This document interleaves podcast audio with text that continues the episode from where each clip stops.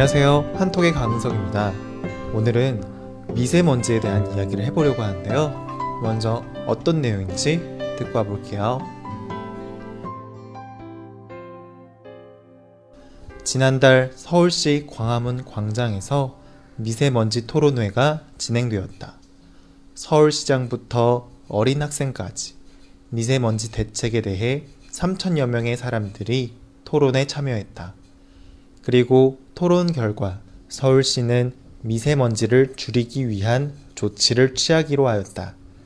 당장 다음 달 7월부터 미세먼지가 많은 날에는 출퇴근 시간에 대중교통을 무료화하기로 결정했다. 네.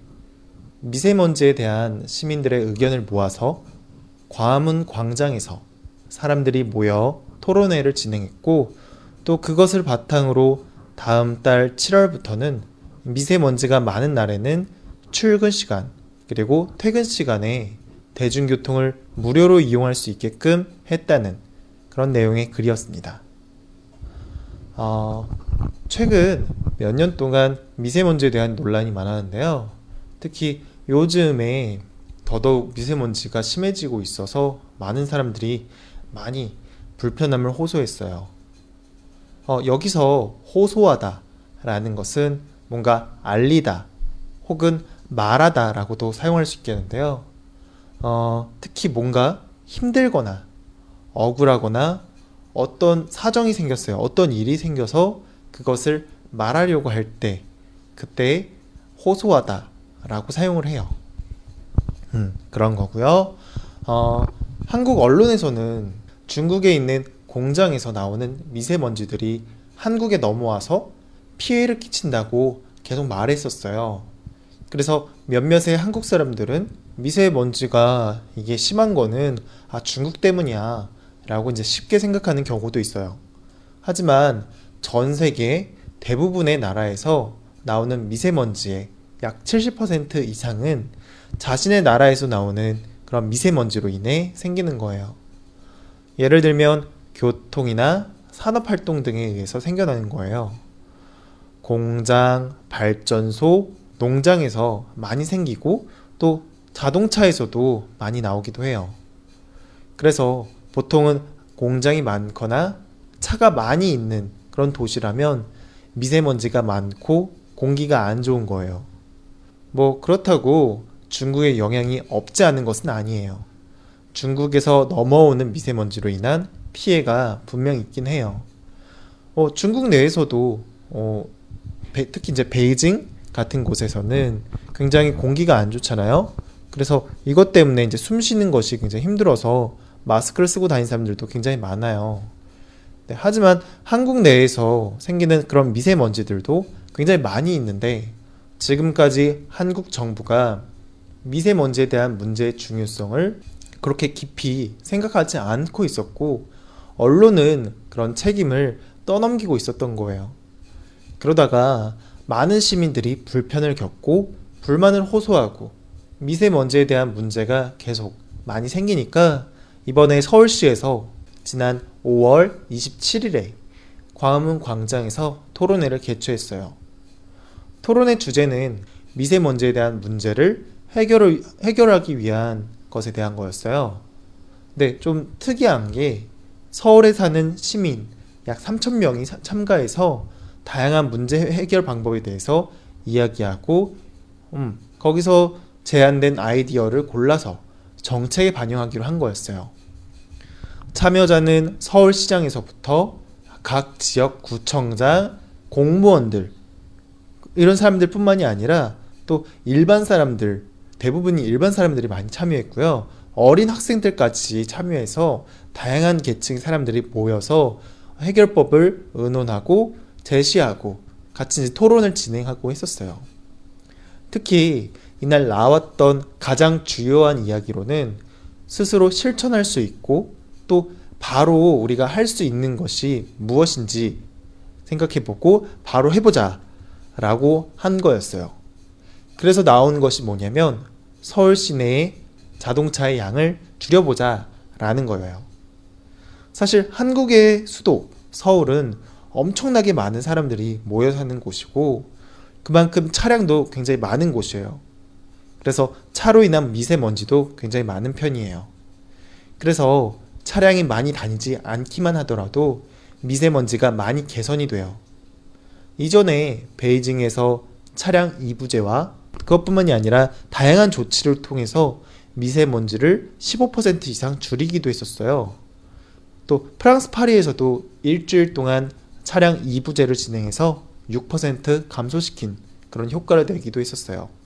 아, 여기서 차량 이부제라는 것은 어, 차량을 모두 다 못 다니게끔 금지하는 건 아니고 반씩만 반반 반은 차량이 돌아다닐 수 있게 놔두는데 반은 못 다니게 하는 거예요. 이렇게 이제 반씩 나눠서 하고 또 그 다음번에는 반대로 저번에 쉬었던 차량들은 이번에 차량을 움직일 수 있게 하고 저번에 했던 차량들은 이번에 쉴 수 있게 하고 뭐 이런 식으로 하는 거가 차량 2부제라는 거고요. 이런 걸로 이제 많이 효과를 봤었던 거를 보고서 이제 서울시에서도 이걸 해보자 라고 얘기를 나온 거예요. 그런데 어 여기에 이제 토론을 진행하고 여기서 이렇게 해보자 라고 했지만 여기에 있는 3천 명의 사람들이 모든 서울 시민들을 대표할 수는 없는 거잖아요. 그래서 이 차량 이부제라는 것을 이제 서울시에서 하기는 하지만 음, 강제적으로 하는 것은 아니고 자율적으로 진행하기로 했어요. 그리고 이 차량 이부제라는 거를 매일매일 하는 건 아니고요.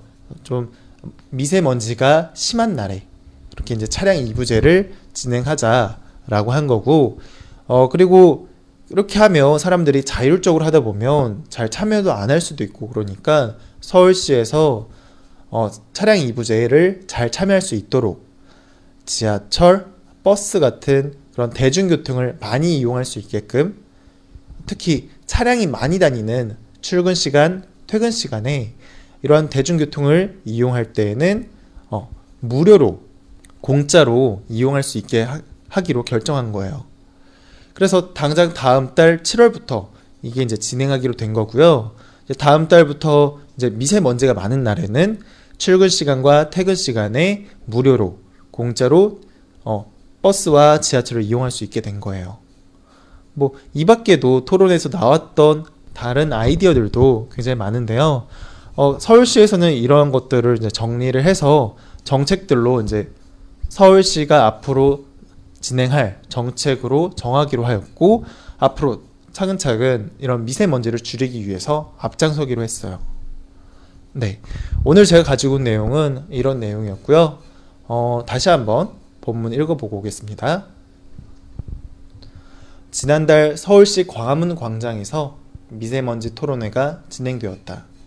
서울시장부터 어린 학생까지 미세먼지 대책에 대해 3천여 명의 사람들이 토론에 참여했다. 그리고 토론 결과 서울시는 미세먼지를 줄이기 위한 조치를 취하기로 하였다.